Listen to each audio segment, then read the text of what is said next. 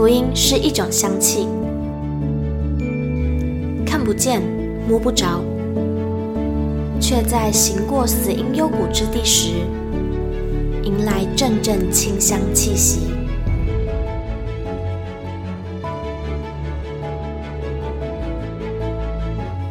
愿北纬二十三度的我们，一同写下的故事，化作世界的繁记。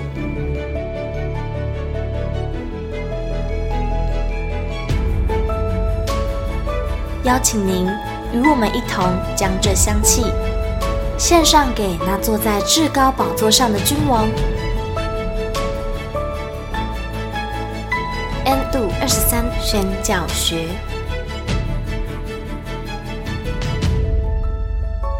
Hello，欢迎来到 N 度二十三宣教学，我是玉清。今天要来分享的文章，我自己觉得算是一种清新小脱俗的概念。就是前阵子的文章有很多都是非常的呃压力沉重啊，或是啊觉得有点苦，然后吞下去有点苦，就像良药苦口一样。那今天这个文章呢，就有一点像是维他命 C，好喝的维他命 C 的概念。那今天这篇文章是鲁马夫牧师蛮久以前写的一篇文章，然后是在讲述赋能人宣教士他在前线缅甸前线的影响。哇，不觉得很浪漫吗？就是现在的宣教师鲁马夫牧师，他可以到当地，然后去听到。好，呃，一百多年前，赋能人在那里的影响，哇，就觉得应该是真的感动很深，所以才写下这篇文章。好，那我们就一起来听听文章内容吧。加美脚踪，野地种子无人闻问，百年后结出佳果。缅甸北部的少数民族最初信主。主要是因为上个世纪初，英国宣教士富能人舍己跨海来亚洲传道的缘故。关于他的宣教事迹，想必很多人都有所闻，这里就不多做赘述了。这几年，对缅北少数民族进行人道救援、服侍与福音训练，因此结识了许多忠心为主的边境传道人，他们籍籍无名。有时候与他们聊起家族信主的故事，才知道其家族的福音渊源多少都与赫赫有名的赋能人宣教士有关，甚至有些人曾有直接的接触。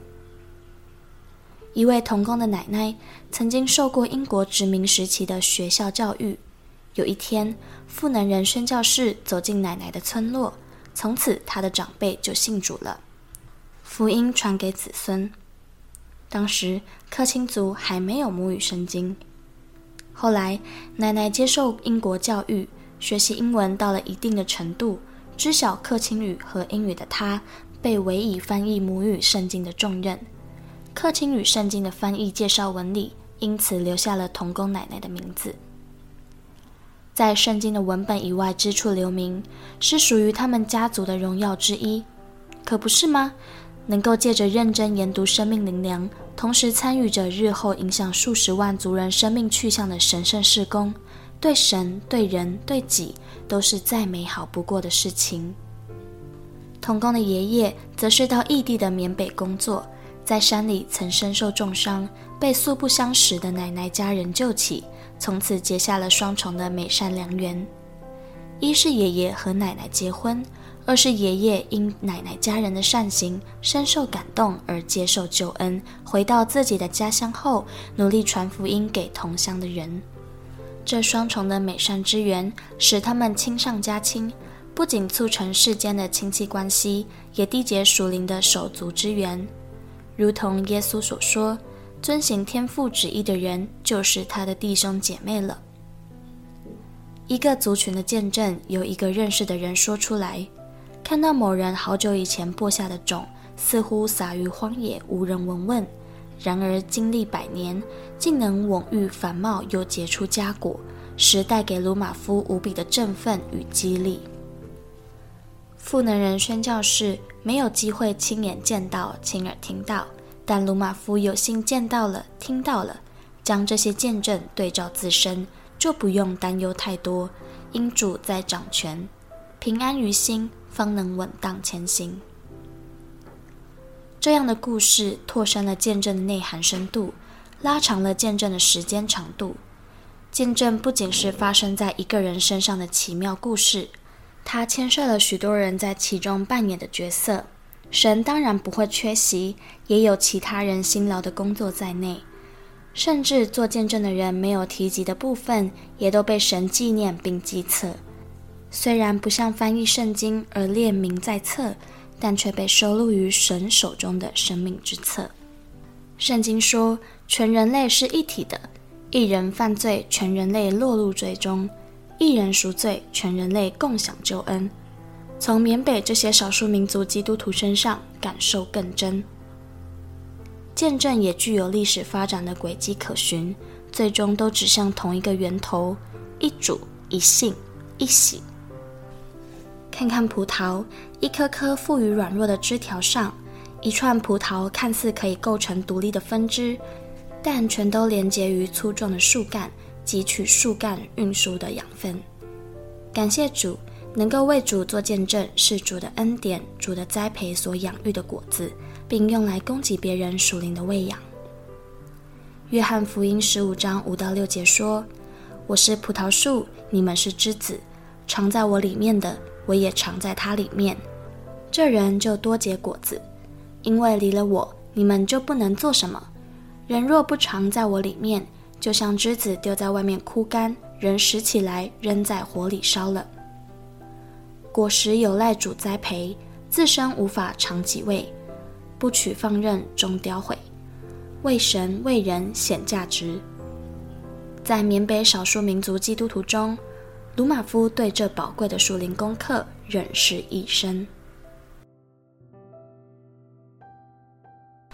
好的，听完之后觉得很感动，就是在见证的这个部分。